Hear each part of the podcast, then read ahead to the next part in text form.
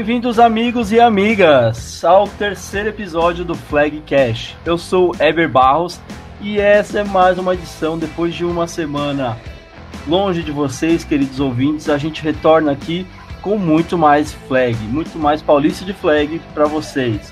Hoje a gente está incluindo aqui o Paulista de Flag feminino, que teve início no último domingo, e a gente vai ter o prazer de falar também sobre as duas rodadas que rolaram nesse final de semana.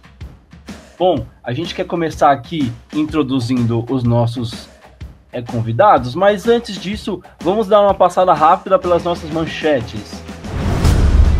Paulista de Flag 8x8. Em Avaré, Jaú e Ducks conseguem suas primeiras vitórias na competição. Avaré, equipe da casa, também vence. Paulista de Flag 5x5. No Caipira Ball, Cutters vence as duas e Barreto surpreende.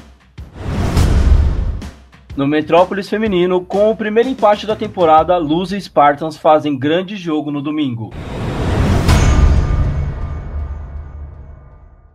Esses foram os destaques da, da nossa edição. E agora eu vou começar a fazer a introdução dos nossos convidados, começando pela nova integrante do Flag Cash, que vai ficar aqui com a cadeira fixa, Graziela Gonzaga, vulgo Tia G, muito obrigado por participar com a gente, Tia G. Seja bem-vinda. Obrigada aí pelo convite mais uma vez. Vamos aqui dar uma visibilidade um pouquinho maior aí pro flag feminino. Vamos construir um negócio legal aí. Obrigada. Boa noite a todos. Maravilha, seja bem-vinda, Tia G. E dando boas-vindas novamente ao nosso caro Tarcísio. Tarcísio já estava com saudades de você, uma semana longe dos seus comentários, sempre precisos. Seja bem-vindo de novo, Tarcísio. É, muito obrigado. É recíproco tá, da minha parte também. E vamos falar de, de flag, né? De tudo agora. Que começou o feminino também, então vamos aí. É, rapaz, tem bastante assunto pra gente falar é, nesse, nesse episódio. Só para vocês terem uma noção, tivemos 11 jogos pela rodada deste final de semana, incluindo 8x8 e 5x5 feminino. Bom, vamos dar início então, é, continuação na verdade, a, a introdução dos nossos convidados. Pelo 8x8, a gente convida aqui hoje César, do Ducks Futebol. Foi a, a equipe escolhida né, é, como destaque da rodada num jogo de tirar o fôlego. Seja bem-vindo, César. Parabéns pela vitória. Valeu, Eber. Obrigado. Boa noite a todo mundo aí.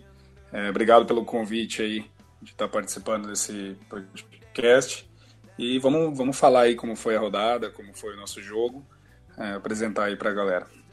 Maravilha, obrigado César. E representando o flag feminino, a gente separou o jogo da rodada, incluindo é, as duas é, conferências, né? Como a gente teve uma rodada dupla, tanto pelo Metrópolis e pelo Caipira, a gente selecionou o jogo que mais destaque teve nas duas rodadas, né? E o jogo escolhido foi Lusa e Spartans. Logo, como houve um empate na partida, a gente tem o prazer de estar convidando as duas equipes para estar participando aqui com a gente. Então, representando o Spartans, Wendy, seja bem-vinda. Boa noite. Oi, gente. Boa noite a todos. É, muito obrigada pelo convite e parabéns pela iniciativa do Flagcast. Muito legal. Bacana, Wendy. A gente espera que você já fique aí na, é, jun se junte à nossa audiência, agora que o Flag Feminino já entrou na pauta também, então a gente quer ver o público feminino também participando bastante. E representando a Lusa, ou Português FA, a gente convida hoje o head coach da equipe, Eric. Boa noite, Eric, tudo bem? Boa noite a todos aí, obrigado pelo convite e vamos falar sobre Flag. Este é o objetivo, senhoras e senhores. Vamos falar sobre flag e vamos dar início com as partidas do 8x8. É, a gente teve nesse final de semana a rodada de Avaré recebendo três jogos, né? Uh, e já dando início, já chamo o nosso amigo Tarcísio. Tarcísio, vamos falar um pouquinho dessa rodada. A gente teve os resultados desse final de semana. Equipe de Avaré, no primeiro jogo do dia, vencendo é, o Cutters numa reedição do, do Caipira Ball, né? Tivemos o placar de 10 a 0 para a equipe de Avaré. Também tivemos, depois no segundo jogo, a equipe de Bauru sofrendo a derrota para Jaú por 23 a 0. E no último jogo do dia, Ducks vencendo Agudos por 9 a 6. Tarcísio, eu começo te pedindo uma ajuda sobre a partida do time da casa, né? Essa redição do do Caipira Ball e também uma, uma pequena explicação aí do porquê essa partida é, acabou não sendo o destaque da rodada. É, eu acho que basicamente por Piracicaba não ter pontuado, né? É, na final do ano passado, na, do Caipira Ball, é, Piracicaba não, não pontuou também, tá difícil de penetrar essa defesa do, do Alvaré, que é muito forte. Então, por esse motivo, eu acho que é, não foi escolhido o jogo da rodada, principalmente porque o, o jogo do Ducks de Agudos foi um jogo emocionante, né? Maravilha, valeu Tarcísio. E o, o César, já aproveitando a sua participação com a gente, eu não sei se você já estava presente nessa partida, mas o que, que, você pode dizer sobre essas duas equipes que sempre fazem jogos é, para lá de emocionantes? Dessa vez a Varé, dessa vez não, novamente a Varé consegue sair com a vitória, Zão. É, eu, a gente infelizmente não chegou a tempo de, de poder acompanhar o jogo. É, até para a gente seria interessante poder acompanhar o Cutters aí, que é um, adversário da nossa divisão. É, mas assim, são, são dois times muito fortes é, defensivamente e possuem bons ataques, né? Porém, o Cutters aí ele veio com, com um QB é, que estava há um tempo parado e está retornando agora. Então, Mavaré conseguiu estar tá mais é, organizado, eu acredito que para conseguir levar a vitória, né? E estava jogando em casa, então conseguiu a vitória. Tarcísio, só para a gente finalizar essa, essa partida, esses comentários da partida sobre Cutters e Avaré, é, você acredita que a Avaré conseguiu é, usar o fator casa é, a seu favor e conseguiu a, a vitória é, por esse motivo? Ou a equipe do Cutters não conseguiu é, imprimir seu ritmo de jogo, o que já tinha feito na última temporada, conseguindo chegar até a final do Caipira Bom? Eu acho que foi, foi um misto de coisas, né? Tem a parte de jogar em casa, assim, que é, um, que é uma das situações que, que complica bastante, mesmo com, às vezes, com, com pouca gente, né? Que a gente fala, assim, 100 pessoas, mas é para o flag, a gente considera que, é, que consegue encher o saco dos, dos jogadores, até um torcedor consegue encher o saco dos jogadores, para dizer a verdade. E tem a parte da experiência também, né? Mesmo os dois times experientes, o time do, do, do Alvaré tá nessa crescente gigante tá equilibrado, tá, tá um time cascudo desde sempre, né? Então eles, eles conseguiram usar essa parte, principalmente no primeiro jogo da temporada tão importante. Maravilha. Então, pra gente finalizar essa, essa partida, a gente vai escutar agora o, a entrevista do MVP da partida. Vamos lá. Bom, estamos aqui com o MVP da partida, jogador número 4, Pavão de Avaré. Pavão, o que você achou do jogo? Como foi a sua equipe? Olha, o jogo é que, puto, jogo difícil, né? Foi a final do interior no passado. Difícil, mas nosso time está muito concentrado, jogando dentro de casa, a torcida a favor, né? É um jogo bom e quando nós saímos com a, com a vitória. Isso é o mais importante, cara. Isso é importante. Começar o ano bem é sempre positivo, né, Pavão? Sempre líder da tabela, porque a chave é difícil. Ser campeão, a chave é difícil, cara. Parabéns, Pavão. Parabéns pela vitória, parabéns pelo prêmio de MVP. Obrigado, obrigado a todo mundo, obrigado pra, pra, pela federação aí, tá bom? Valeu, obrigado. Maravilha, esse aí foi o destaque da partida entre Avaré e Cutters. Parabéns pela partida. É, a gente dá a sequência agora no, no nosso podcast, avançando para o segundo jogo do dia, né? A gente teve a partida entre Bauru Badgers e Jaú. E o destaque da partida fica para a vitória, é, de certa forma, elástica e é, é, é, a favor da equipe de Jaú, né? 23 a 0. Tarcísio, vitória no bolão. Você tinha apostado já em Jaú. Te surpreendeu a vitória? O que você pode dizer para gente? É, para mim não surpreendeu, porque é, assim, em Jaú, principalmente por, pelo que eles fizeram na temporada passada, mas porque o, o Badgers, a pergunta que fica é se o ataque deles vai evoluir, né? A defesa deles é, sofreu 57 pontos na, na, no ano passado, é, foi a quarta melhor defesa da conferência, mas o ataque é, foi muito aquém, e nesse jogo não pontuou também, entendeu? Então eu acho que que a gente espera de Bauru que o ataque evoluísse, eles não mostraram, e Jaú só fez, mostrou que a crescente deles é real. Cezão, nesse jogo vocês já estavam por lá. O que, que, você pode dizer sobre essas duas equipes que estão ali de certa forma próxima de vocês, né? É, a gente sabe que é, o pessoal do, do interior, de certa forma, sempre está ali é, assistindo os jogos, porque tem muitos adversários fortes ali. Você pode dizer para a gente sobre essa partida? Sim, nesse, nesse jogo a gente é, praticamente chegou junto com o início dele. É, a gente conseguiu assistir os dois primeiros períodos e, e o Jaú, é, no, no, início do jogo, foi estava um pouco um jogo amarrado, mas depois, com o tempo, o Jaú foi sobressaindo, conseguiu infiltrar na defesa da, da do Badgers e foi conseguindo a pontuação. E aí eles controlaram o jogo. É, depois a gente não conseguiu finalizar porque a gente já foi também se trocar e tudo mais. Então, mas basicamente foi isso. Eles conseguiram é, controlar o jogo e levaram a vitória. E já é uma equipe muito forte, né? O ano passado eles mostraram uma força muito grande. Tá certo. Então, para a gente dar um é, andamento aqui, é, a gente vai escutar agora a entrevista do destaque da partida pelo lado de Jaú. Vamos escutar o que ele tem a dizer pra gente. Bom, mais uma final de partida aqui em Avaré. Jaú Galistrongs ganhou do Bauru.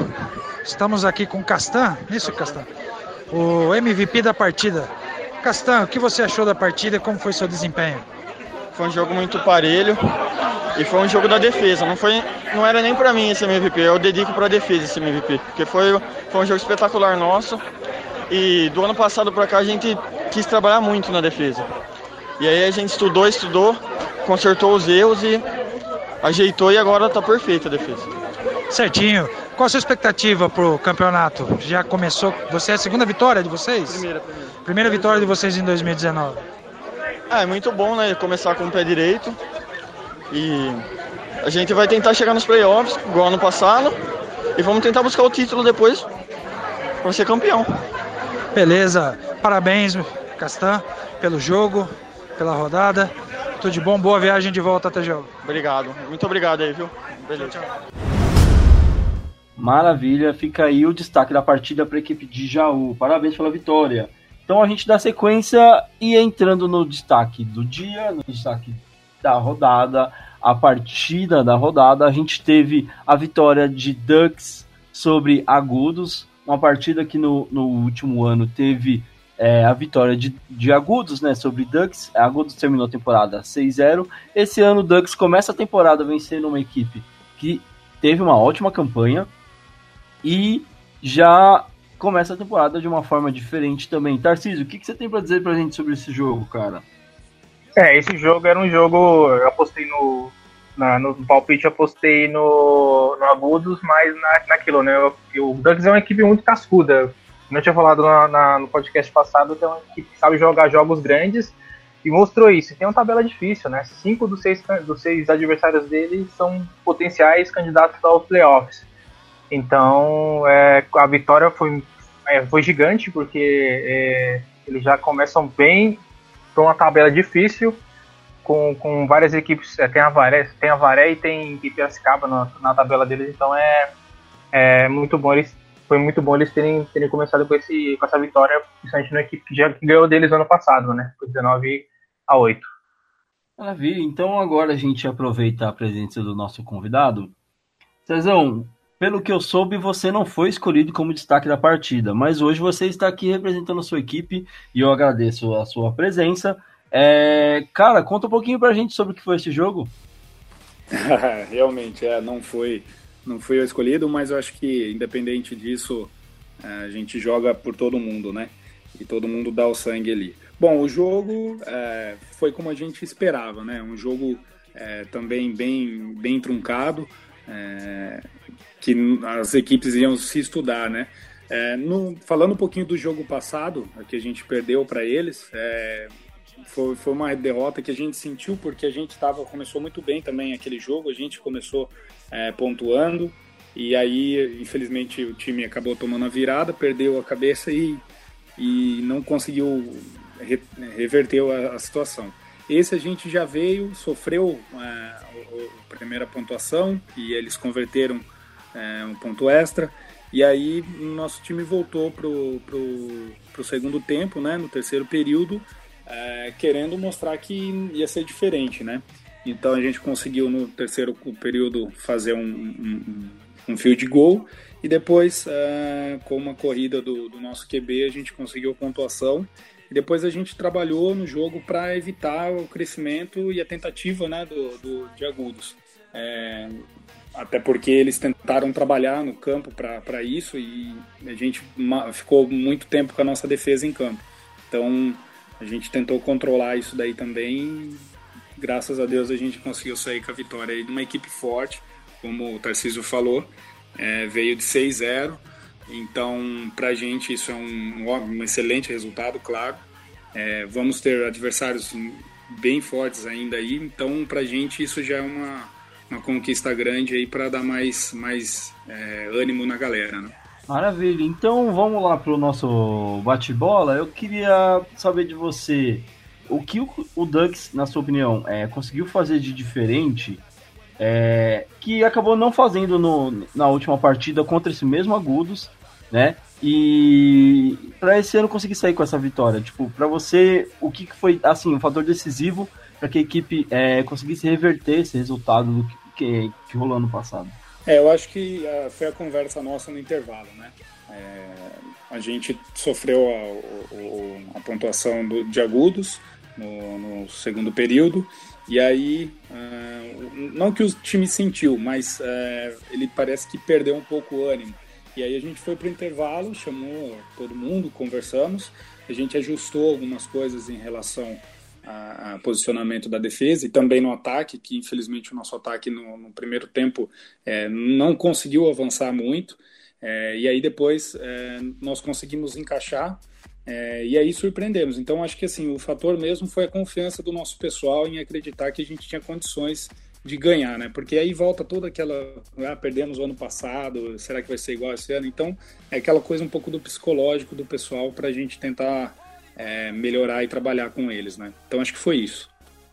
E na sua opinião, é, a gente consegue é, você mencionou agora a questão do, do fator da conversa no, no intervalo ter sido decisiva.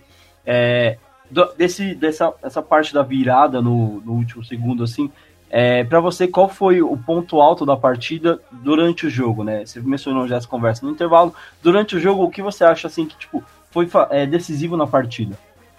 É, então, na verdade, realmente foi a nossa a nossa pontuação, né, do touchdown, a corrida é, que nós fizemos, que é, aquilo realmente é, transformou a equipe, e porque eu acredito que no, isso acabou é, desmotivando um pouco o pessoal do Agudos, é, e aí, no meu entendimento, eles fizeram, eles tentaram é, fazer enquanto eles estavam ganhando, eles tentaram segurar o relógio, deixar o relógio rodar, vamos dizer, e, e, se, e, não se preocuparam em querer, uh, vamos dizer assim, avançar e ganhar campo.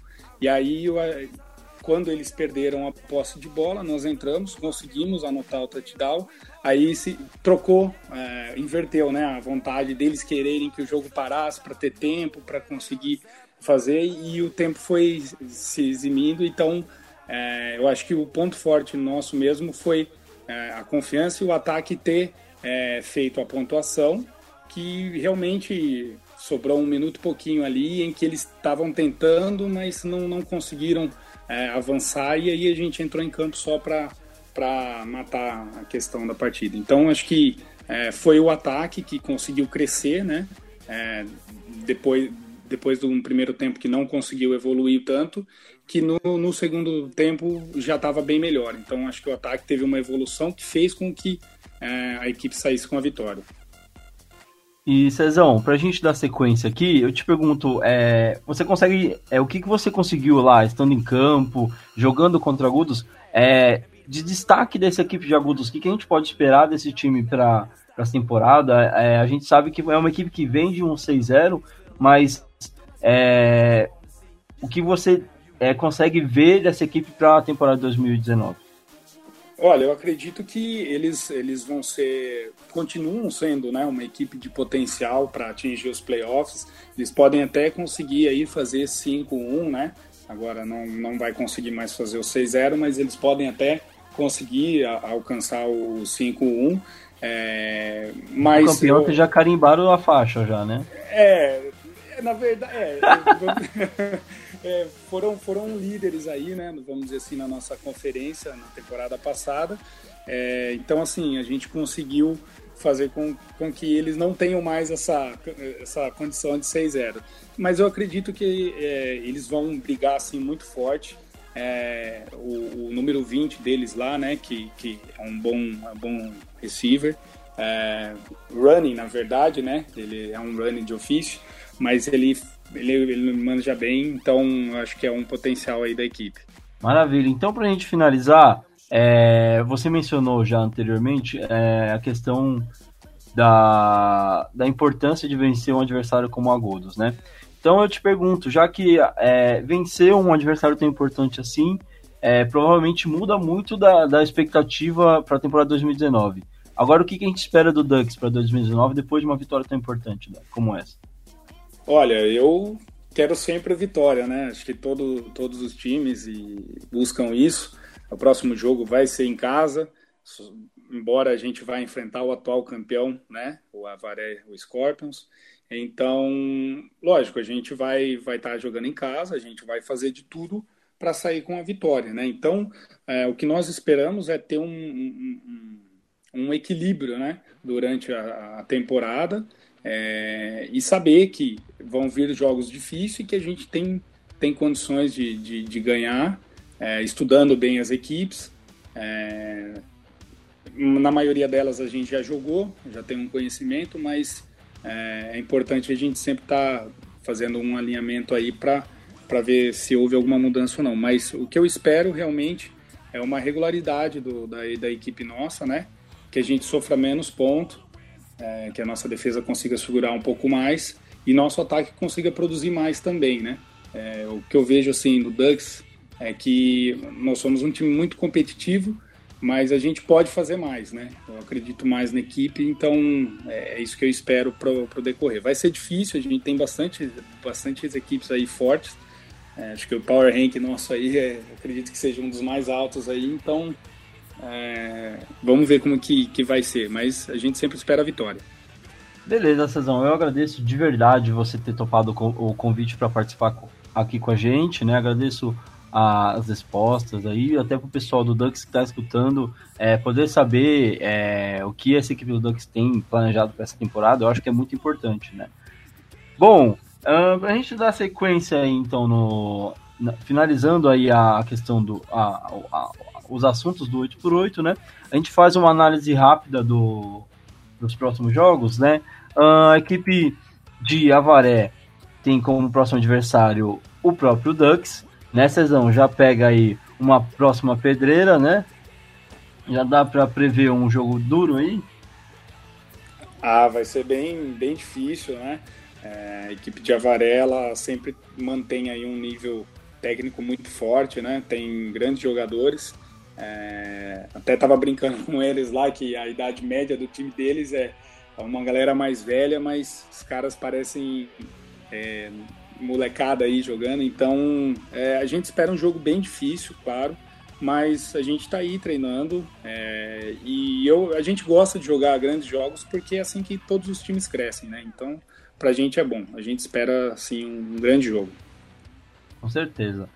Bom, então, é, o próximo jogo do Cutters, né, que é, acabou perdendo para Varé nessa primeira partida, é contra a Americana e um clássico da, da divisão é, sul do Caipira, né? Uh, e os dois, é, duelo interessante aí para a equipe do Ducks, né, Cezão? Muito interessante. Vamos ficar de olho ter, aí, né? Se pudesse ter um empate era bom, mas não tem como. a gente vai falar muito sobre empate hoje ainda, isso fica para o tópico dos 5x5. É... Dando sequência aqui então, é... a gente falou já do, dos adversários da primeira, do, das duas equipes que jogaram o primeiro jogo. Uh, Bauru é, vai pegar em Dayatuba, o Jaú vai é, jogar contra a equipe de São Carlos Bulldogs. E aí, finalizando, o Ducks a gente já informou que vai enfrentar a Varé. E a equipe é, de Agudos joga contra o Guarani Indians. Bom, é, Tarcísio, considerações sobre esses duelos que estão por vir é, na, dessas próximas equipes. O, a gente ainda vai passar para análise dos próximos jogos da próxima rodada, né? A gente tem uma duas rodadas aí, rodada dupla de Metrópolis e Caipira vindo no, nesse próximo final de semana. Mas desses jogos que a gente citou, Tarcísio, vale destacar alguma partida em especial? Ah, com certeza a Varai Ducks, né? Vai ser candidato a jogo da rodada de novo. Capaz do César estar de novo aqui falando com a gente. Vai virar é, é, colaborador fixo, capaz. Já vai virar estrelinha já. Já, já, cara. Porque vai ser um jogo pesado de novo, que não falei. O Ducks é cascudo. Eu gosto do time do Ducks, porque eles sabem, eles, eles gostam de jogar jogos grandes. Gosto do, do quarterback dele, dele do Alexandre Foltran. Então eu acho que, que é candidataço a jogo da rodada, mas tem Americana e Piracicaba também, né? Também é um jogo muito bom. Mas eu acho que esse jogo de Avaré e, e, e Ducks vai ser o jogo mais esperado da Caipira na, na rodada que jogar. É, eu gostaria muito de. Eu, eu, fico muito ansioso por esse jogo entre Cutters e Americana, porque é um clássico, né? A gente sabe que as duas equipes criaram uma rivalidade ali dentro da, da divisão e é um jogo sempre interessante de se assistir. Mas para a gente dar sequência então, já finalizando a parte do 8x8, vamos começar os comentários sobre as próximas rodadas. Nesse final de semana a gente tem rodada dupla aí do 8x8, é, rodadas 4 e 5, 4 do Metropolis Ball, que será realizada em São Paulo com os seguintes confrontos, senhor Tarcísio. Floripa Double Dragons contra o Crimson Fox. Floripa fazendo a sua estreia, equipe de fora do estado de São Paulo. Aí a gente falou bastante de, sobre elas na, na live inicial do campeonato, enfrentando o Crimson Fox, que também faz a sua estreia na competição vindo de um vice-campeonato na FEFAP, Christian Fox chega forte no Paulista, Tarcísio. Ah, sim, com certeza. E eu realmente preciso ver esse, esse vídeo desse jogo, porque a gente vai enfrentar ele no dia 5 de maio, né? Então eu espero um jogo muito bom, de dois estreantes na PFA. E eu quero ver também esse time de Floripa, né? Eu acho que todo mundo quer ver esse time de Floripa jogando. A gente tá com uma expectativa. O hype em cima de Floripa tá muito grande. Eu espero que isso não atrapalhe a equipe, que eles consigam fazer um bom jogo. Uh, dando sequência, a gente tem Marginals contra o FABC. É um jogo aí de duas equipes que já tem uma, é, já cria, conseguiram criar uma tradição bacana dentro do Paulista de Flag e que estão é, batalhando aí por uma primeira vitória na competição, Tarcísio. Isso, é, o Marginals tem, tem, caiu na divisão, na nossa divisão, né? É, a nossa divisão é, os únicos times que perderam dentro para fora da divisão foram Tigers e Poli. E o Margins não perdeu para ninguém da divisão, só perdeu dentro. São três derrotas no ano passado e as três derrotas para os times dentro da divisão. E o FBC é aquilo. Será que o FBC vai ser o de 2016, que foi campeão da Lufa? Ou vai ser o time de 2018, né? Que não foi muito bem, é, começou mal o campeonato e acabou não se classificando para os playoffs. Fica aí o questionamento, então. A gente aguarda para ver o resultado do jogo na próxima segunda. A gente já traz aqui para você no Flag Cash. A terceira partida, partida do dia, de uma rodada de quatro jogos. É isso aí, galera. Quatro jogos no 8 por 8 Haja coragem. Uh, Broken Stones enfrenta o Caracas Strong Bears. Broken Stones vindo de uma derrota contra a equipe de Guaratinguetá, enfrentando a equipe de Caracas que está estreando na temporada 2019. Tarcísio, que, que a gente espera desse jogo? A espera um jogo equilibrado, muito equilibrado. As duas equipes elas se conhecem bem, já jogaram amistosos, então elas têm esse, conhecimento, tem a parte dos vídeos também para ajudar. É, mas eu espero um jogo pegado. Acho que um jogo, vai ser um jogo de pontuação baixa, né? Os dois times acho que vão, vão trabalhar muito bem defensivamente. E aí, finalizando o dia, a equipe de Floripa joga o seu segundo jogo. É isso aí, galera. A gente, a, o planejamento do campeonato acabou colocando a equipe Floripa para fazer sempre dois jogos para compensar as viagens que eles vão ter vindo para São Paulo. Então, finalizando o dia e finalizando também ó, a participação de Floripa nesta rodada, Floripa Double Dragons enfrenta o Mogi Desbravadores que vem de uma derrota também contra a equipe do Mackenzie. Tarcísio. Tá, espero que o Mogi tenha desenferrujado, né? porque o jogo contra o Mackenzie eles fizeram um jogo equilibrado, só que ofensivamente eles não foram bem, né? Fizeram só seis pontos. E Floripa, vamos ver se eles não estão cansados, né? Ter jogado um jogo difícil com, Exatamente. contra o Christian Fox e jogar o último jogo do dia.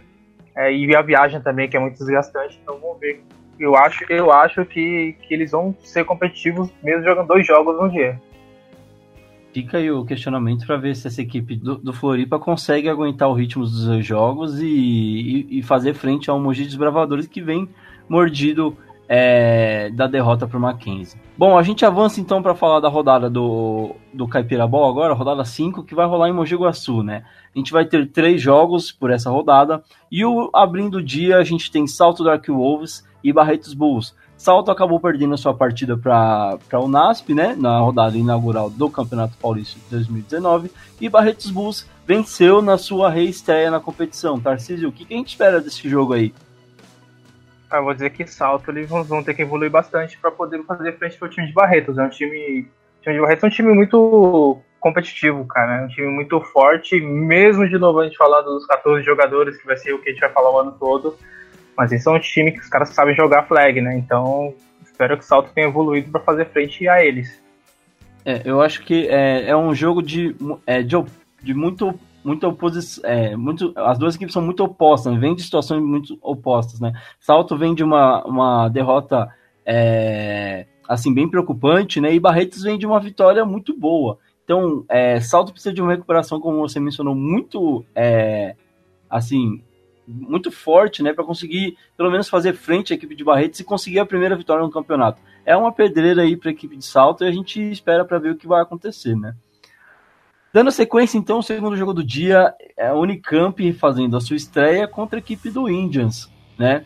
Guarani Indians, que vem para o seu segundo ano na liga. Tarcísio, o que, que a gente pode esperar para esse jogo, que é um clássico da divisão? Cara, eu espero um jogo muito equilibrado, é, muito mesmo, por pode ser um clássico de divisão, ser um jogo divisional, sempre tem muito mais é, emoção envolvida, né? E eu acredito que vai ser um jogo muito bom de assistir, a gente precisa ver qual Guarani que vai aparecer também, né? Se for o time da temporada regular ou se vai ser o time dos playoffs que acabou não rendendo tanto. Exatamente. E aí, fechando o dia, a gente tem os donos da casa. Guaçu Snakes enfrentam São Carlos Bulldogs numa partida que tem se tornado um pouco tradicional. Já as equipes já se enfrentaram algumas vezes, né?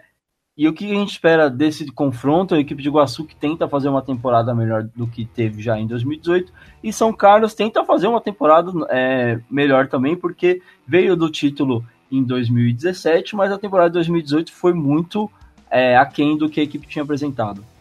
É, eu, primeiro eu vou dar um abraço pro Marcão do Guaçu, né? E, cara, não sei como é que vai fazer para o Guaçu vai fazer para tirar essa, essa parte da freguesia para São Carlos, né? São Carlos, mesmo não tendo ido para os playoffs, é um time muito duro de se jogar, muito competitivo. E provavelmente eles voltam mordidos, né? É, esse ano por conta da não classificação para os playoffs no ano passado. Então eu acho que, que o Snakes vai trabalhar pesado aí para tentar tirar essa festa de freguês.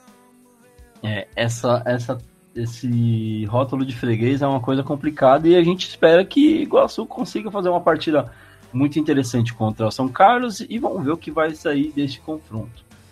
Bom, com essas análises eu agradeço o Tarcísio pela participação aqui no 8 por 8 A gente dá sequência agora falando do campeonato feminino que teve a sua primeira as suas primeiras rodadas acontecendo neste último domingo, a gente conversa já chamando a Tia G para conversa, já falando sobre os resultados que rolaram nessa primeira rodada. Tia G, a gente teve a primeira partida entre São Carlos e Barretos Bulls, e Barretos Bulls venceu a partida, surpreendendo todos, por 25 a 13 contra a equipe de São Carlos.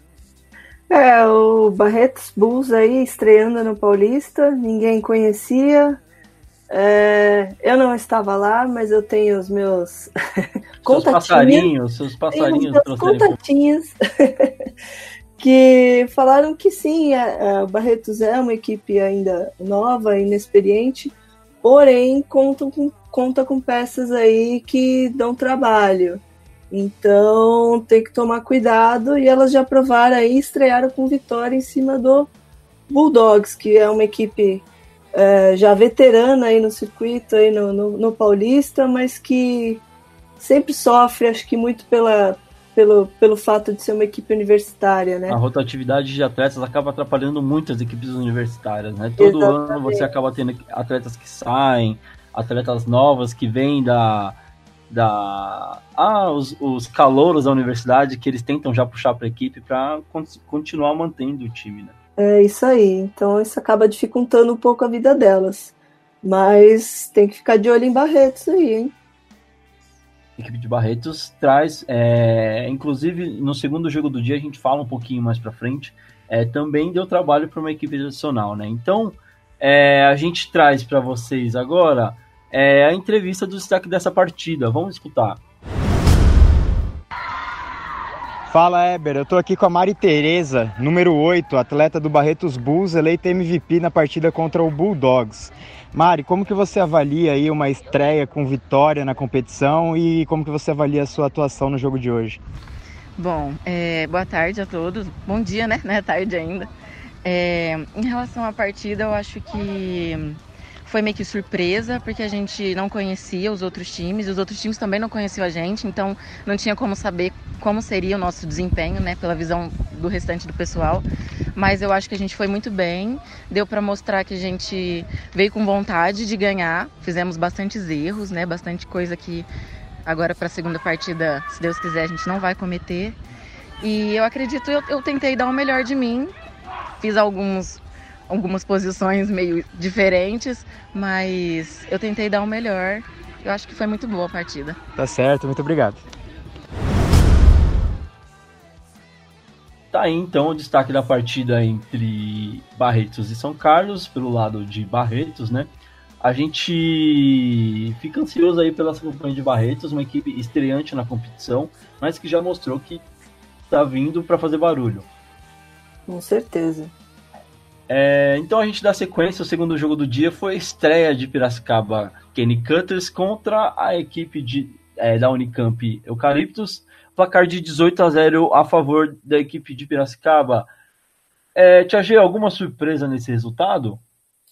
Não, é, é, essas equipes já se enfrentaram ano passado, acho que duas, três vezes, né, pela é, temporada regular. É, era esperado, o Cutters já é um time mais experiente, contei, contou aí, foi constatada a volta da, da Kali e da Giga, então é uma equipe Oficialmente forte. Oficialmente de volta, né? Exatamente.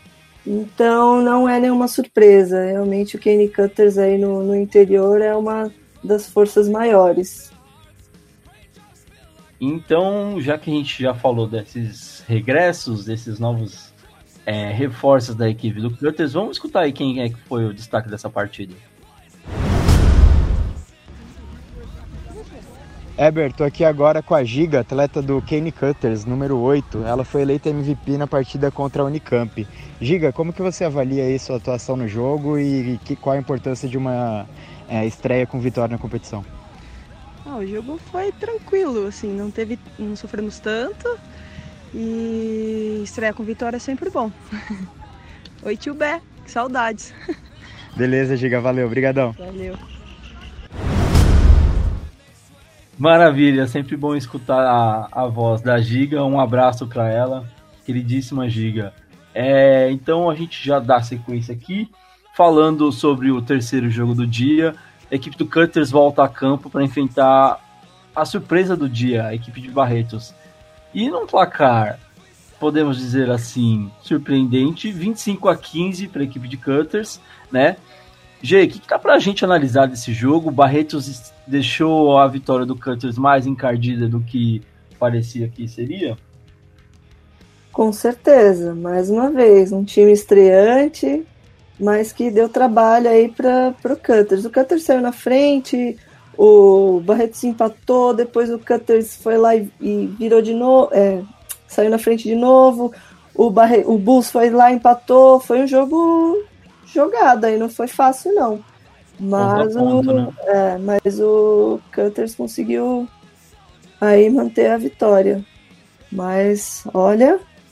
E, e, nesse formato que a gente tem do, do campeonato feminino, né? Que as equipes acabam é, jogando mais de um jogo por dia é, a gente tem, por exemplo, nesse primeiro jogo de Barretos, né? Que ah, ninguém nunca tinha visto essa equipe jogar. Mas provavelmente o Cutter já devia estar tá lá assistindo esse primeiro jogo de Barretos, né?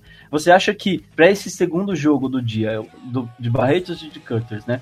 É, o, o, o, quesito surpresa ainda estava valendo para a equipe de Barretos ou nem tanto já? Ah, dá para você já ficar ligada, né, né em As principais peças ali. É, né? algumas jogadas específicas, coisas assim, mas você tá ciente e você conseguir executar é diferente, né? Você pode Exatamente, saber quem você tem que marcar, mas aí chega na hora lá, você sofre para marcar. Foi o que eu ouvi dizer, a Giga é, teve bastante trabalho aí para marcar. Eu não sei o nome da, da atleta do, do Bulls, mas ela deu bastante trabalho para a Giga. E a Giga tá aí, jogadora da seleção brasileira, sofreu, mas conseguiu segurar no final. É, a gente sempre fala da, daquela questão, né? Você pode saber todas as minhas jogadas, você pode saber como meu time joga, mas até você me parar, eu vou continuar fazendo a mesma coisa e vou continuar ganhando de você. Até o dia que você me parar. Depois eu analiso o que eu vou fazer.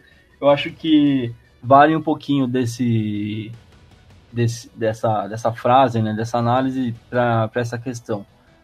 Bom, a gente escuta então o destaque dessa partida entre Cutters e Barretos. Vamos ouvir o que, que a gente tem aí como destaque na entrevista.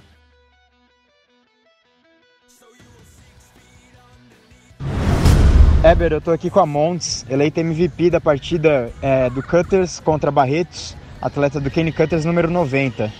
Montes, como que você avalia aí sua atuação com três passes para touchdown, um passe para um passe para touchdown recebido, é, e qual a importância de começar o campeonato com duas vitórias aí na, logo na estreia? Ah, acredito que começar com é, vitória sempre é gostoso, mas a gente tem que estar sempre focado no resto do campeonato. Esse foi só a abertura, né, os primeiros jogos. E acho que a minha atuação é a atuação da equipe. Não consigo me pontuar como sozinha. Então eu fiz o que fiz por todas elas e trabalhamos juntas nisso. Legal, muito obrigado, parabéns. É isso aí, e agora a gente dá sequência para o último jogo do dia entre Unicamp e São Carlos, um jogo que tem se tornado um clássico aí no interior paulista. Unicamp conseguiu a vitória para cima de São Carlos. G, é, são duas equipes que se enfrentam não só pelo Paulista, mas também pela Lufa, né? Como a gente mencionou na, na live da última sexta. E, a gente conversava bastante sobre esse jogo porque a Unicamp consegue é, consegue ter uma equipe um pouco mais estruturada, né? É, já mostrou isso na, na, última temporada e agora com a vitória para cima de São Carlos mostra que vem para a temporada de uma forma mais consistente. É, o a Unicamp consegue, conseguiu manter uma, uma base sólida aí, vinda do ano passado, tipo, como a, a quarterback já é uma jogadora que já está aí há, há, alguns anos, então isso faz muita diferença. Ter uma quarterback nova aí é, é muito mais difícil de, de desenrolar o jogo, né? E pelo que o meu informante me disse, a, quem jogou de quarterback pelo Bulldogs foi uma atleta que era linebacker ano passado, então Aí você já vê que já tem mais uma dificuldade aí para elas. Mas o Unicamp manteve aí a, a, elas já têm sido campeãs aí do Lufa, né? Algum, alguns anos, acho que elas são bicampeãs. Então o resultado foi esperado aí com a vitória da Unicamp em cima do Bulldogs. Mas é sempre um jogo parelho. Beleza, a gente tem a entrevista do destaque dessa partida. Vamos ouvir o que ela tem a dizer pra gente, por favor. Heber, eu estou aqui com a Isa, atleta QB da Unicamp, que foi eleita MVP na vitória contra o Bulldogs. Isa, como que você avalia aí sua atuação na partida e qual a importância de sair daqui hoje com uma vitória?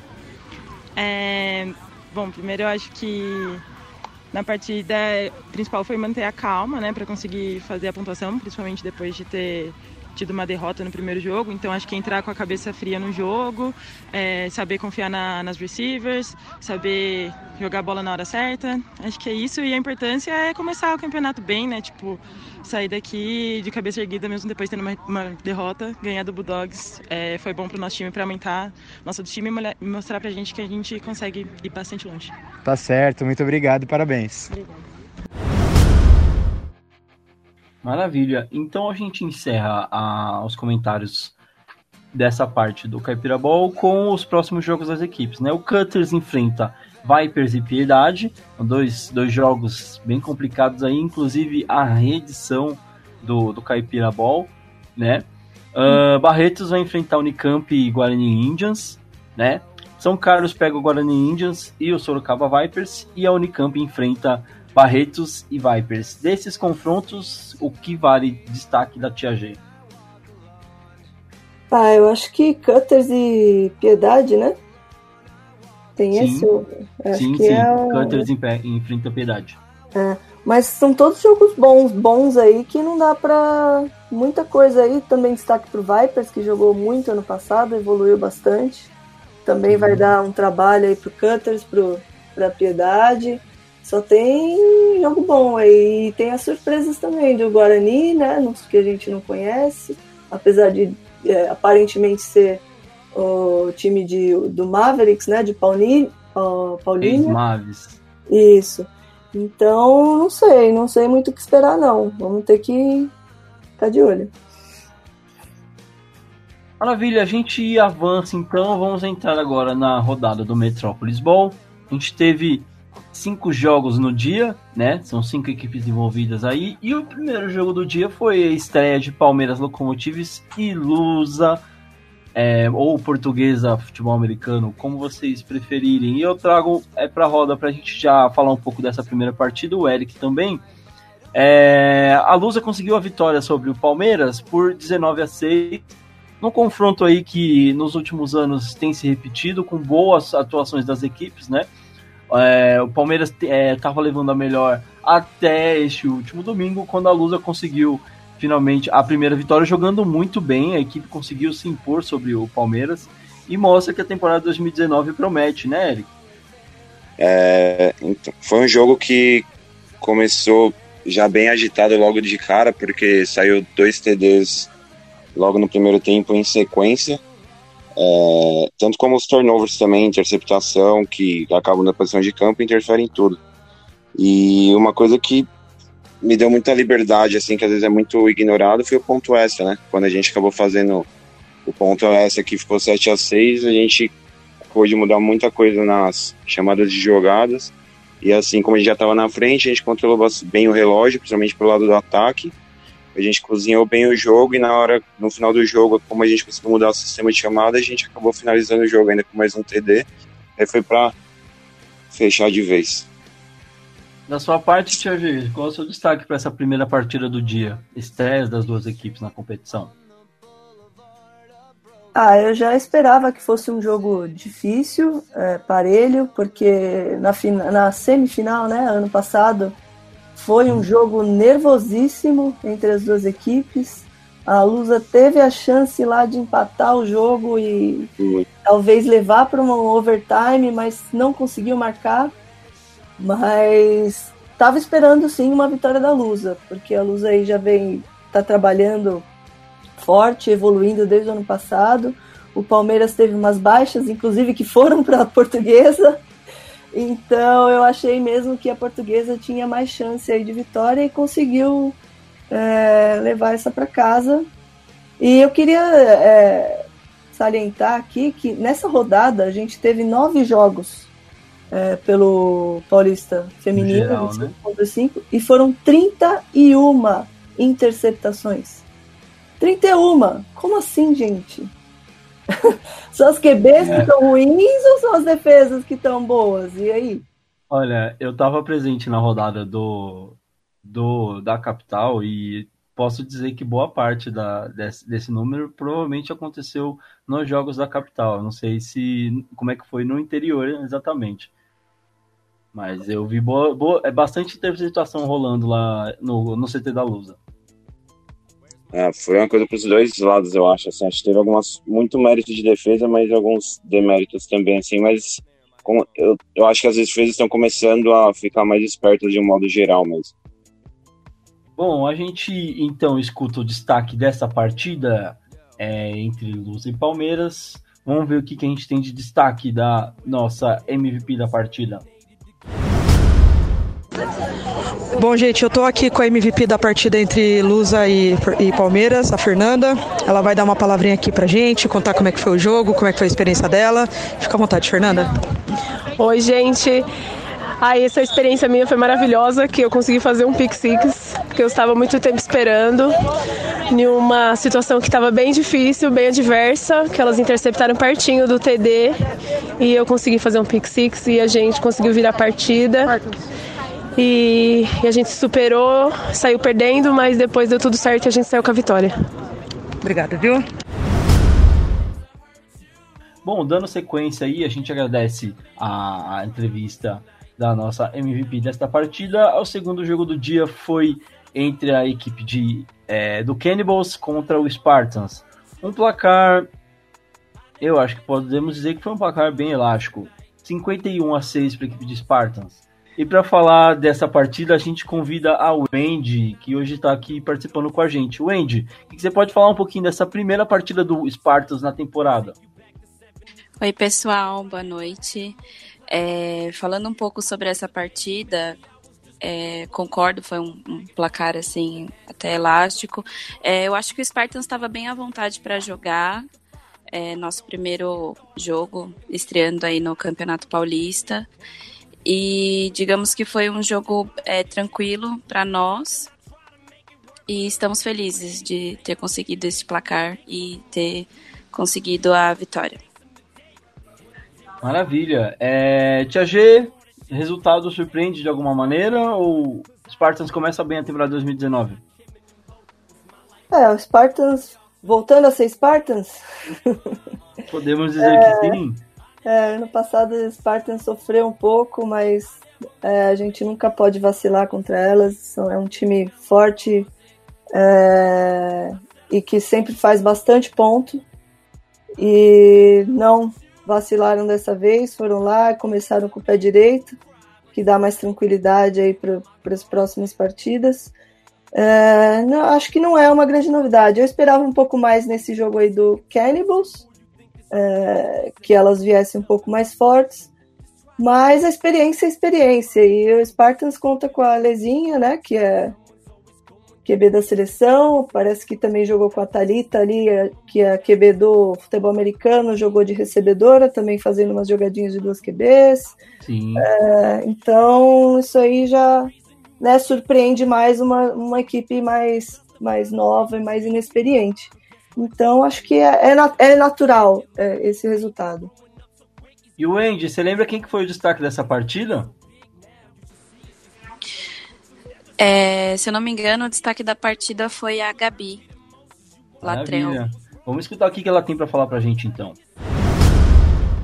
Bom, estamos aqui com a MVP do jogo entre Spartans e Cannibals, wide receiver número 40, Maria Gabriela. Ela vai dar uma palavrinha aqui pra gente.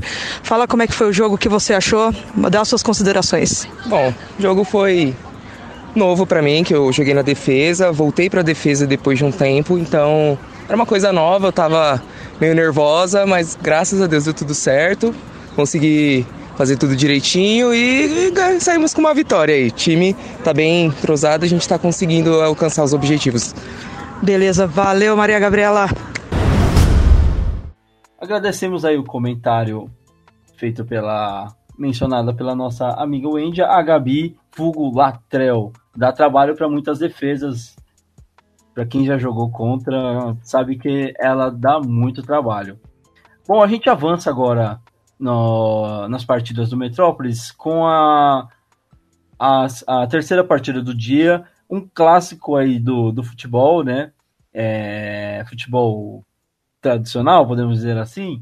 Palmeiras e Corinthians jogaram pelo terceiro jogo e tivemos uma sonora goleada, podemos dizer assim, 65 a 0 para a equipe Palme do Palmeiras, que conseguiu atingir a sua primeira vitória no dia. É um placar bem elástico. É, a equipe do Corinthians é, estreando na competição, né, fazendo seu primeiro jogo no dia, sofreu bastante com o Palmeiras, que já estava é, um pouco, ah, podemos dizer assim, é, mordido com a derrota no começo do dia, Tia G.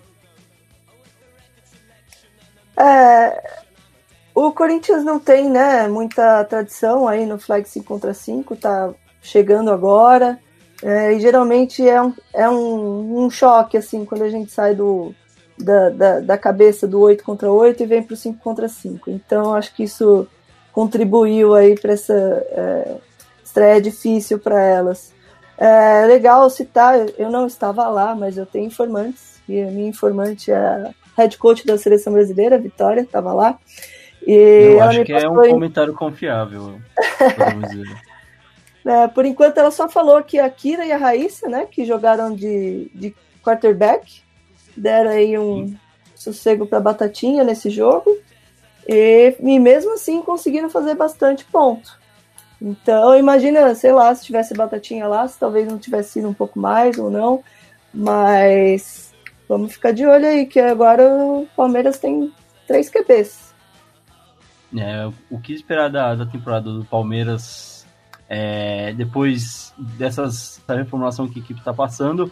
é, fica aí o, a, a ansiedade para saber como a equipe do Palmeiras vai se portar, né? A equipe conseguiu também trazer alguns reforços, como a gente mencionou na live, né? Uh, mas, e, então não vem de qualquer forma para a temporada, tenta fazer, é, repetir uma boa temporada que teve em 2018. Vamos ver o que esperar dessa equipe. A gente escuta agora o destaque da, dessa partida.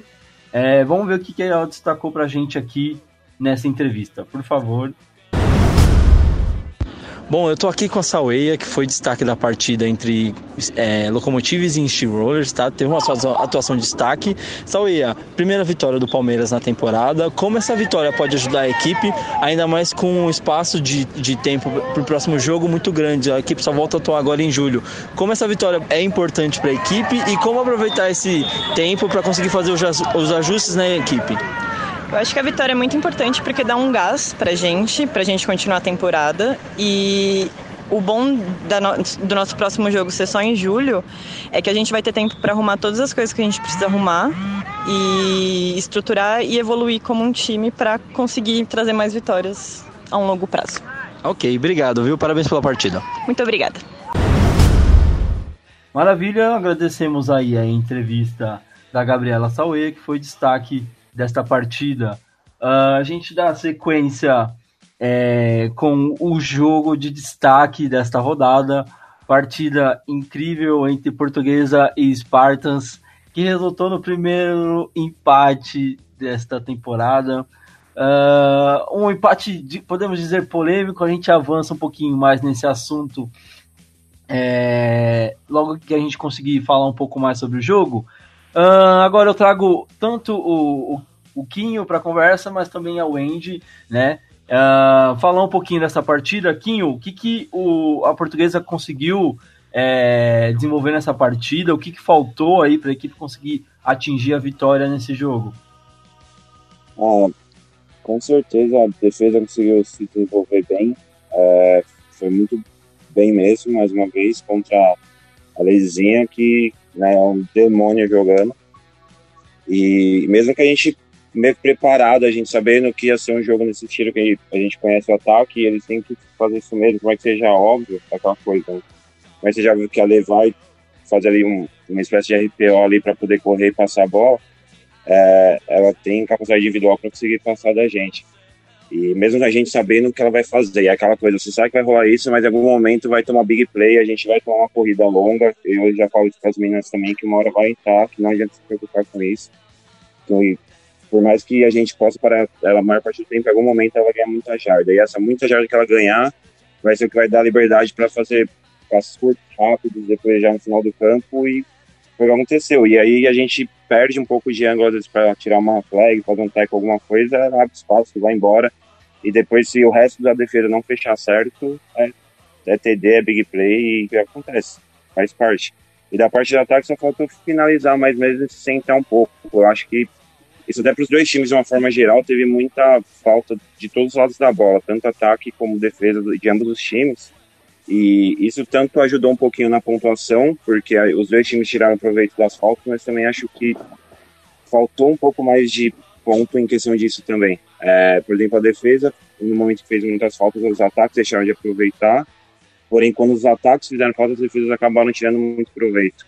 E aí deu, foi impactar no final. Tanto que o jogo acabou, o último lance, e o Spartans ainda tinha chance de ganhar o jogo. Então, meio que o jogo inteiro, os dois times tiveram chance de ganhar a partida em qualquer momento, desde o começo até o final do jogo, até o último lance, literalmente. Wendy, eu pergunto para você, é, o Kinho mencionou bastante sobre a Lezinha, para você que já há um tempo no Spartan jogando com ela, é, é diferente jogar com uma atleta desse nível? Quanto para você facilita estar tá ali recebendo passes da, da Lezinha? É, o quanto ela agrega para a equipe, né? É, a, a Lê, ela, ela é uma jogadora, assim, excepcional.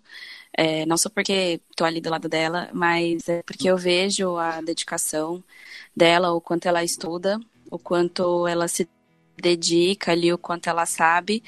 E ela utiliza né é, a boa forma dela assim e ela é, consegue correr e ela consegue atingir assim é, bastante jardas é, tanto que já teve é, os casos que ela já conseguiu fazer TD de corrida né é, correndo assim 40 jardas 30 jardas é, bom, eu dou sequência então aqui nas nossas.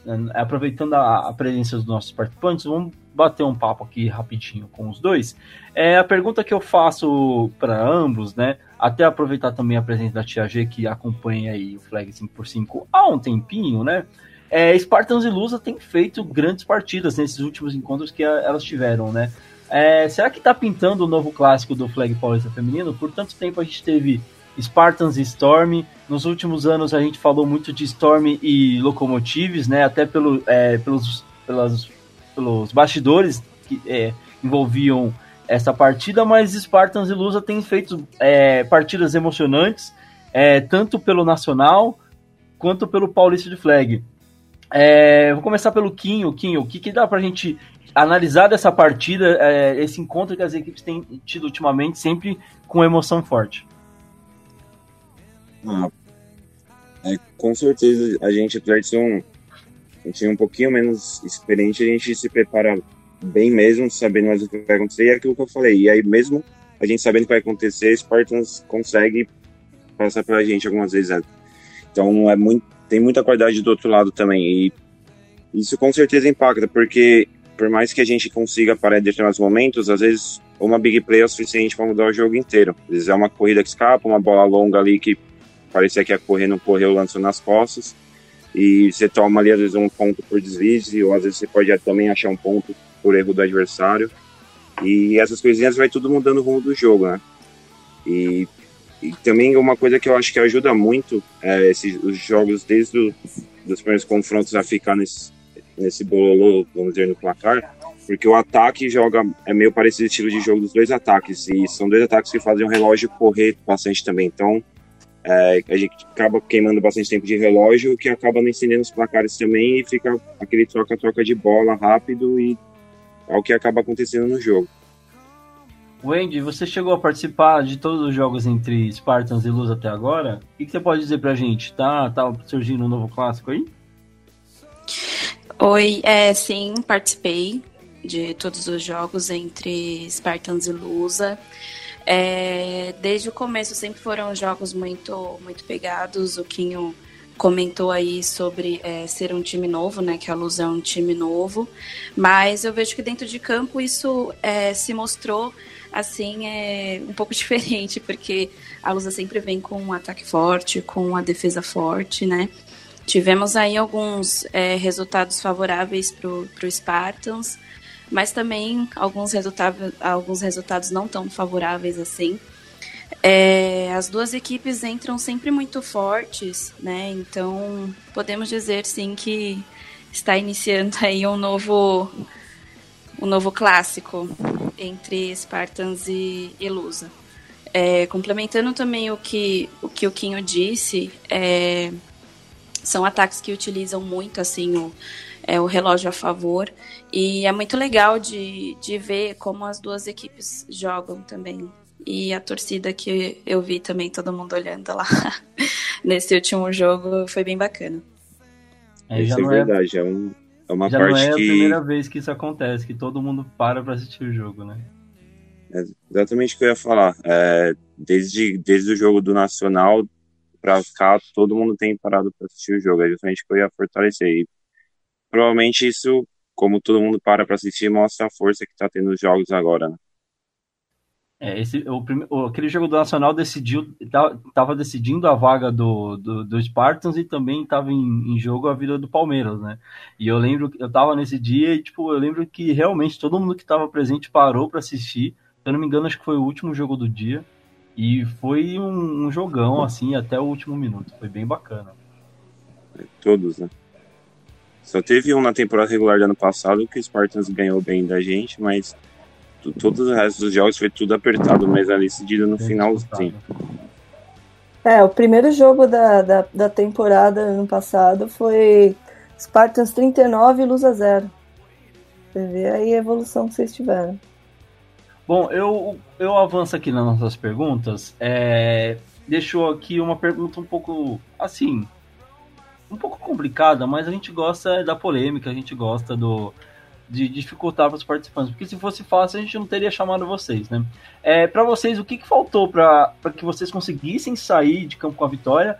Porque é, se tanto a Lusa ganhasse ou o Spartans ganhasse, as equipes terminariam o dia com duas vitórias que com certeza é, é, é, é, o que as equipes esperam né, para a temporada. Já, já ah, duas vitórias nos primeiros jogos já é um planejamento, eu acredito, né?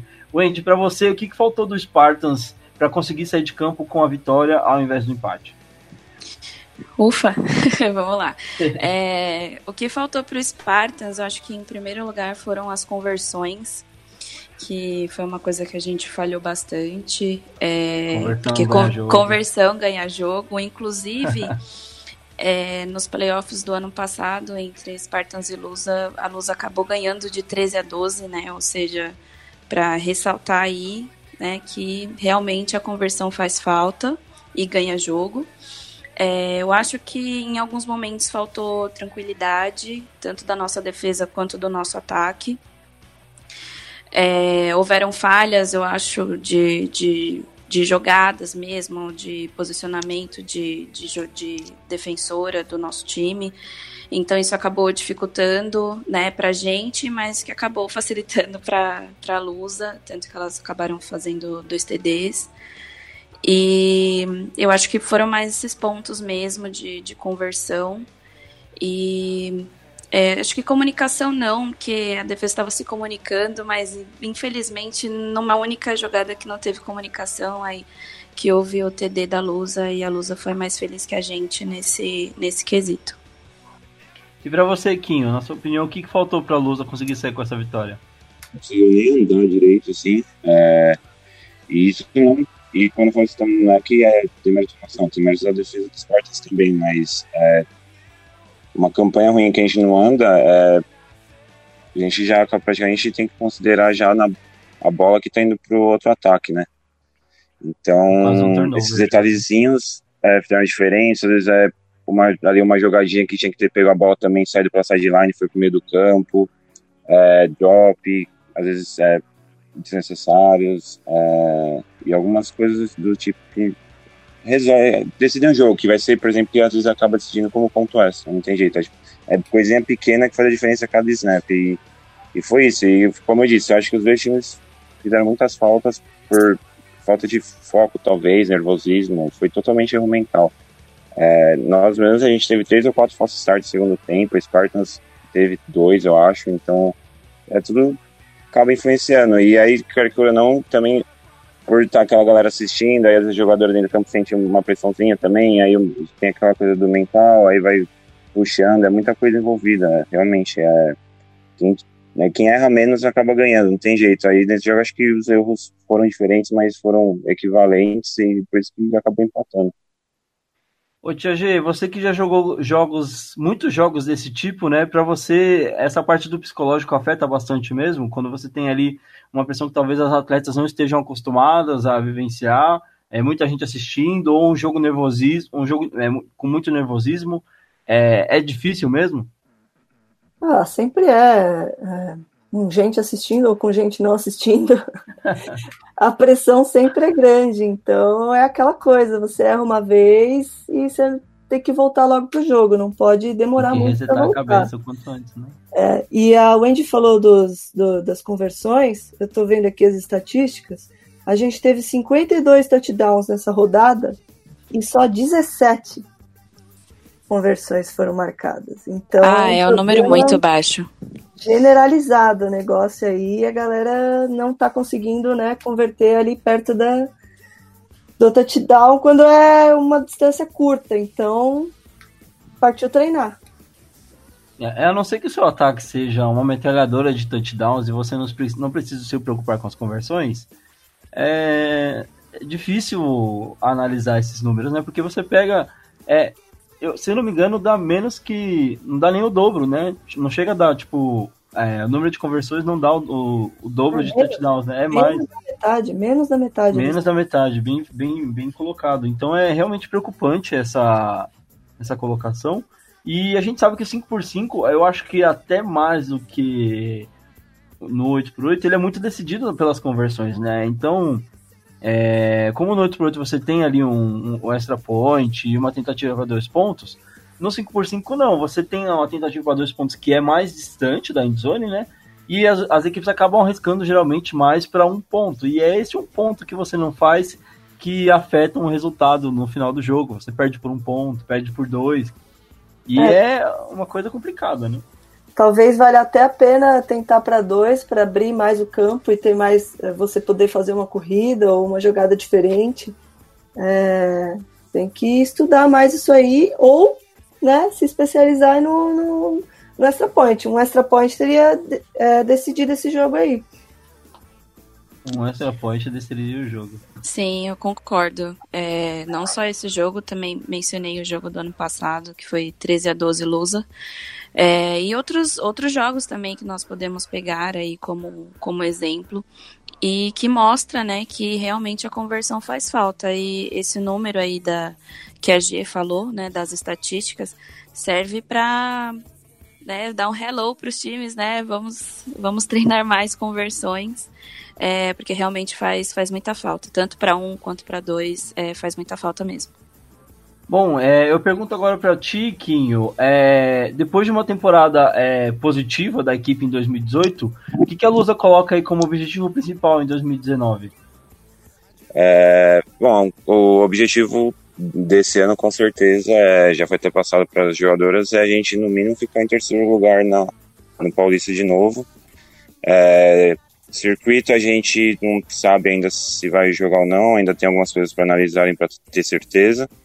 Mas mesmo que a gente jogue, o objetivo vai, é, vai ser a PFA mesmo, desde igual era do ano passado. E o mínimo agora pra gente é o terceiro lugar que a gente ficou no passado. A gente tem no mínimo que manter o que a gente conseguiu fazer no ano passado. E com esse projeto é, simultâneo do, da Portuguesa é, Academy, né? Uh, como fica o, o, projeto do time é, do, do, da Portuguesa FA, né? E o da Portuguesa Academy, eles, é, claro, têm objetivos diferentes, mas para você, como head coach das equipes, como fica esse trabalho? Uh, com certeza são objetivos diferentes dos times, mas do Academy também é chegar aos, aos playoffs, nem que seja uma vaga de wild card. É, a gente tem o objetivo somente de ir aos playoffs, não importa qual colocação nem nada do tipo. E para o principal, como eu disse, é o terceiro lugar. E caso a gente acabe disputando o circuito, com certeza a gente vai estar tá indo com a Portuguesa FA, mas aí um 30, 40% do, da Portuguesa Academy também para dar rodagem para elas e para elas jogarem, né? Que é o motivo principal do qual a gente acabou montando a Academy, é para a gente não ficar com uma sideline lotada. A gente dividiu em quem já estava no programa no ano passado e quem não estava, independente do, da experiência. A gente considerou o tempo de programa dentro de casa por causa da filosofia e da cultura. Então, as pessoas já vão poder se acostumar e o melhor de tudo é que todas vão estar jogando desenvolvendo, tanto quem veio da seletiva como algumas que vieram de outro time. E a, maior parte que nos importa é que todas joguem. E todas jogando, elas vão se desenvolver mais. E uma última pergunta que eu faço relacionada a esse assunto ainda é, é mais uma curiosidade mesmo. É, se por algum acaso acontecer um confronto entre as duas portuguesas, qual será a reação desse head coach que nos fala? É, isso já foi previsto já e caso isso aconteça, vocês vão ver no sideline que vai acontecer. Maravilha. Palavras fortes aí, espero que fique a expectativa para ver saber se esse jogo vai acontecer ou não. É, com Wendy, certeza ficarei pergunto... feliz. Wendy, eu pergunto para você, a gente acompanhou o Spartans na última temporada e viu que a temporada 2018 foi um pouco, é, podemos dizer assim, diferente do que o Spartans costuma apresentar, né? Uh, o que, que uh, como reverter é, esses resultados ruins que a equipe teve em 2018, fazer uma temporada de 2019 muito melhor do que foi? É, a temporada 2018 foi uma temporada muito difícil para nós. É, iniciando agora 2019 ainda é difícil, né? É, mas a gente é, tentou, a gente está colocando, na verdade, o, tudo que aconteceu em 2018 em 2018 mesmo, mas nunca esquecendo é, dos aprendizados, tanto dos altos quanto os baixos, para fazer com que a gente se impulsione cada vez mais para frente.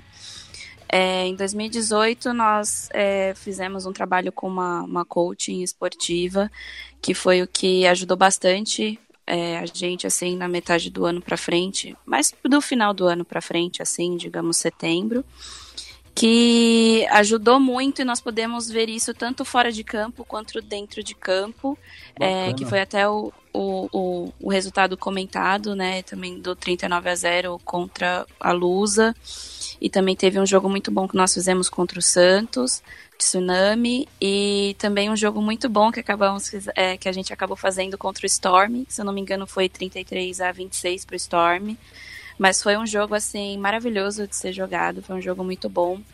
Então, é, da metade do segundo semestre de 2018 para cá, esse trabalho tem sido feito.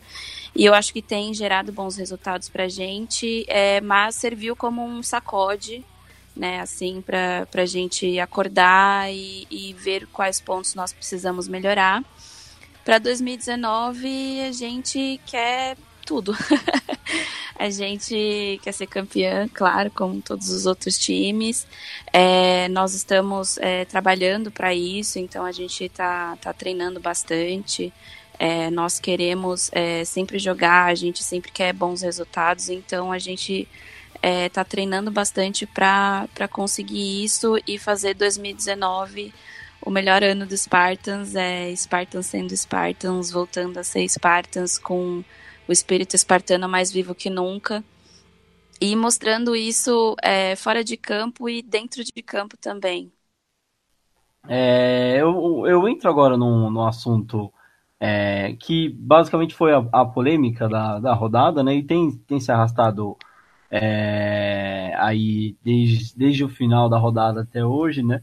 A, a, vamos falar um pouquinho sobre overtime, né? A gente tinha é, na última temporada previsto a questão do, do overtime é, não eterno como ele, a gente é, sabe que é o overtime, né? É só uma, uma, um mecanismo para evitar que os impactos aconteçam, né? Então, a, basicamente o overtime na última temporada previa é, duas, é, dois drives para cada equipe, né, duas tentativas, né, uh, saindo do meio do campo. Se dentro dessas duas tentativas para cada equipe, né, alternadas, é claro, é, nenhuma das equipes conseguir, conseguisse pontuar, a gente teria o empate. No 8x8 funciona de uma forma é, parecida também, só que para essa partida entre Lusa e Spartans em específico, a partida acabou sendo decretado empate é, antes de que houvessem a, a possibilidade de acontecer o overtime, né?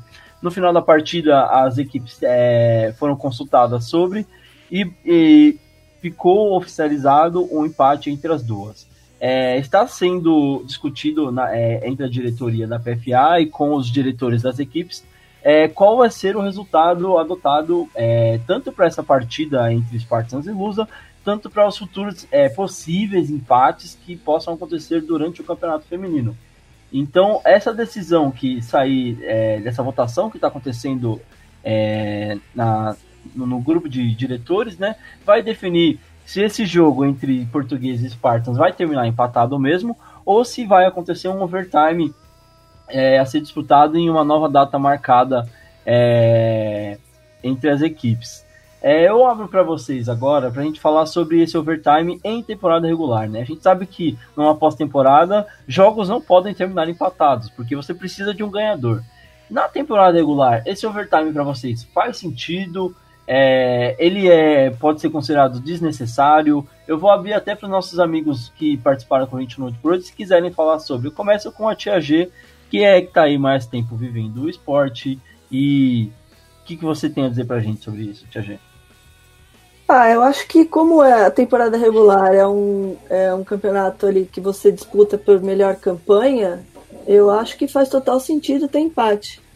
Até porque é muito melhor você ter um empate do que uma derrota. então eu acho que é válido.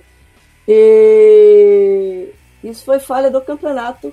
Corneteira, sou corneteira, porque não tem nada no regulamento falando sobre isso. Então tem que colocar. E eu não acho, na minha humilde opinião, que agora é, de, é hora, depois de, de que aconteceu, colocar os times para jogar overtime, pelo amor de Deus, né? empatou, empatou, segue o jogo e não tem empate. E, e mantém o empate, porque olha o transtorno que vai, que vai causar isso aí. Nada a ver. Só vão arrumar dor de cabeça pra vocês. Cornetei mesmo. Eu pergunto para as duas equipes envolvidas agora. Pode falar, Wendy. É, eu concordo com a G. Na verdade, assim, na, na hora do jogo a gente ficou meio sem entender, assim, a gente né, achou que ia ter overtime. Na verdade, é, a gente estava bem, assim, com adrenalina de jogo, tudo, né? Então a gente acabou pensando nisso. Logo depois que terminou a partida, é, eu concordo com a G, eu acho que o overtime, até em minha humilde opinião também, é, eu vejo que o overtime não seria, acho que nem vantajoso nem pra gente, nem pra Lusa, porque aquele jogo, né, o jogo de, de ontem, né, de domingo, foi um, foi aquele jogo, então assim, como todos os outros jogos também são únicos, sabe? Então era aquela dinâmica de jogo, entende? Então eu vejo que o overtime depois seria somente dor de cabeça. Pra você, Quinho, o que, que, você acha disso aí?